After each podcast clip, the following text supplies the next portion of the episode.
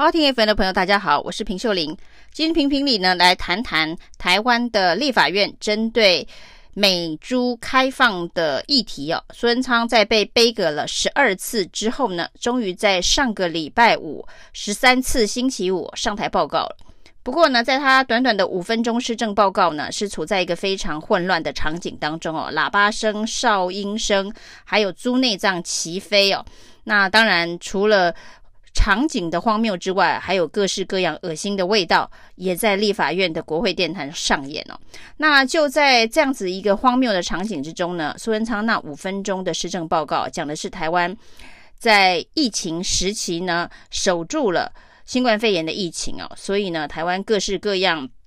歌舞升平，有演唱会，有节庆活动。然后呢，大家生活照常，然后宣称台湾是一个很好的福地，就是因为把疫情守住哦。这个场景跟施政报告的内容哦，的确是非常非常荒谬的一个对比哦。那显然这个施政报告呢，也真的不是想要向国会报告，或是向人民报告，只是一个过场的程序而已哦，就是要让行政院长苏贞昌能够走完施政报告的程序，后续可以登场施政总质询，就是赶快。让苏贞昌卡在立法院动弹不得的这一个所谓的民主程序哦，用稀里糊涂的方式火速的能够让他过场过关哦，那不就是一个程序哦？那坚持这个程序到底对台湾的民主有任何的帮助吗？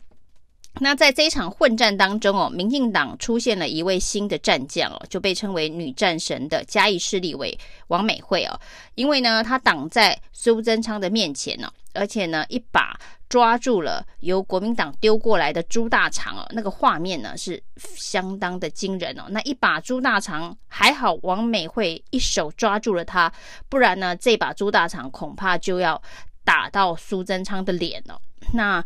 王美惠的这一个抓住猪大肠的照片，也成为很多国际媒体上面转载的照片了。所以呢，民进党认为呢，这一次哦。整个抗争当中哦，保护苏贞昌的第一战将非王美惠莫属哦。也有人把他跟国民党的金门女战将陈玉珍做一个对比哦，也就是在抗争的场景当中占了最显眼的位置哦，然后最卖力演出哦。那甚至呢，民进党的侧翼开始把王美惠当成英雄哦，那说他下一次的嘉义市立委的选举哦，显然一定是连任定了，来借此批评民进党的部分男性立委怎么会没有王美惠这么的英勇，而呢，看起来呢，这一次保护苏贞昌的都是以南部的立委居多，又说呢，民进党的北部立委是不是对于莱猪相关的议题哦，为执政党辩护的意愿没有南部的立委那么的高哦，那王美惠哦，她到底是谁哦？她是新科立委，所以她在立法院的知名度非常的低哦。那除了这一次呢，抓了猪大肠一战成名之外哦，她之前呢最令人印象深刻的新闻也是跟猪有关呢、哦。那是在蔡英文总统八月二十八号要宣布开放。来猪的那一天、哦，那一天中午呢，他先宴请了民进党的立委，在这个午宴当中宣布了这件事情哦。那随即在总统府开记者会哦。那由于很多被招到总统官邸参加午宴的民进党立委都不知道，这场鸿门宴原来要讲的是开放美猪的相关政策哦。民进党过去反对了那么多年的美猪。说美猪就是毒猪，而且呢，只要开放美猪，总统下台，种种强烈的诉求，就在一场午宴当中，蔡总统直接宣布要开放了，把过去一路以来大家所抗争的这样子的一个努力一笔的抹煞。那于是呢，在午宴出来之后，有部分的民进党立委接受了访问哦，大部分人呢都是躲避媒体的访问，不愿意发表意见哦，因为事已成定局。再谈多谈呢，其实只会制造争议而已哦。当时呢，王美惠是算是其中蛮强烈表态的立委哦。他说呢，他来吃饭之前，他并不知道要开放美猪哦，而且呢，他当场听到了这样子的一个消息，事前没有被沟通，没有被告知哦，他是非常难过、震惊的哭了哦，难过、震惊的哭了。有绿委难过、震惊的哭了，是当天。的新闻标题哦，因为这个消息来得太震撼，那个人就是王美惠哦。当时因为要开放莱猪，难过震惊的哭了的王美惠哦，这次成为捍卫开放莱猪政策的战将，那为苏贞昌挡下了那一一把的猪大肠。那这的确是蛮讽刺的一个对比哦，就是最捍卫。这一个当时呢最震惊的立委哦，现在是最捍卫的立委是同一个人哦。那随后呢，当然我们也看到了养猪协会也出来发声明哦，就是谴责国民党用猪内脏当成这一个道具，消费了猪农的心血哦。说呢，国人如果看到立法院的这个场景哦，未来可能对于使用猪内脏的意愿会降低啊。这当然是养猪协会站在他。这一个食材安全的这个立场去做这样的声明哦，但陈启开放来猪事件呢，其实冲击最大的恐怕会是养猪协会哦。那如果呢，照现在的一个开放的方式，呃，开放美猪进口的话，未来被竞争所伤害最大的恐怕也是养猪协会哦。那另外，当然有一些国际媒体也开始报道。包括 BBC 呢，再度的说台湾的国会乱象再度的上演了。不过呢，就在这一个猪内脏风波之中哦，有一角是让大家还觉得蛮特别的，就是激进党的立委陈柏伟哦，在这一个抗争前夕，他就说呢，他要一打三十五哦，他要一个人对抗国民党的三十五个立委哦。那当然呢，现场并不如他所想了。在他跟这个郑天才发生冲突的时候，林维洲呢一扣就把他拖走。那这个场景当然也成为大家讪笑的对象哦。那事后他说他接下来要一打三十六。那针对这一个陈柏维的发文呢，他过去的对手严宽恒呢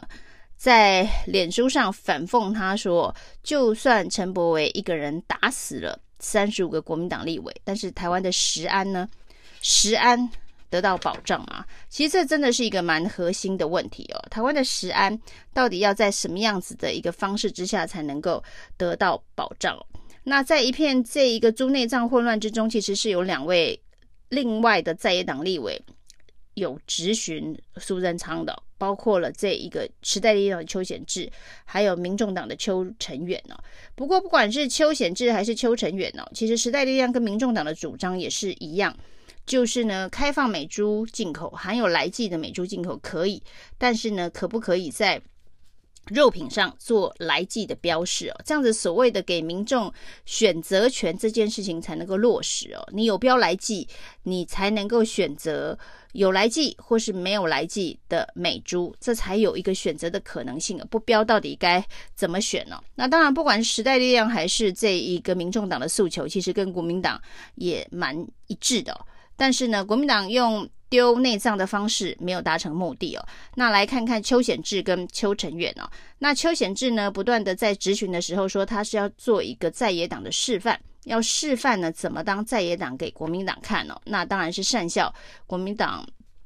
胡闹的这个胡闹的作为哦。那当然呢，邱显智是一面善笑国民党胡闹的作为，一面说他要来为这一个莱猪开放政策把关哦。但是呢，他所提出的诉求得到的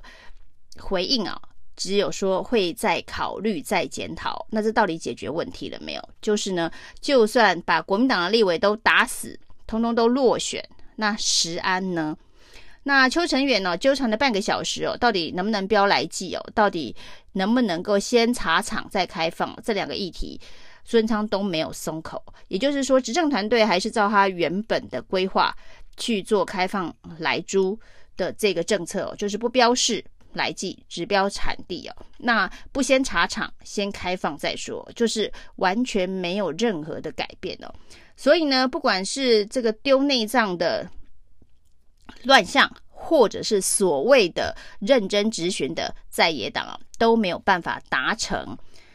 这个想要监督执政团队，希望执政团队能够倾听民意的这个做法，哪一种方式都无效。所以呢，该选择的是像邱显智或邱成远这样子，在立法院留下公开的记录，那表示说确实做过这样的质询，那只是最后执政团队不买单，或者是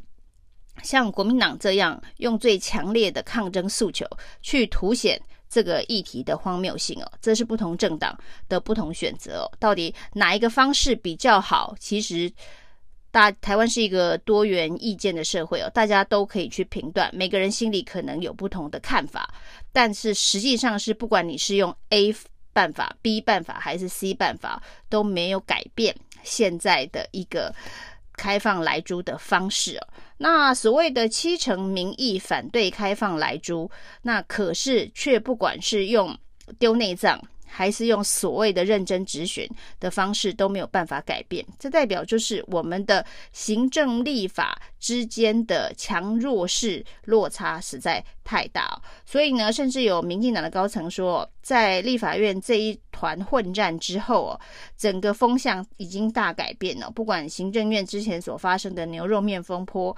或者是呢。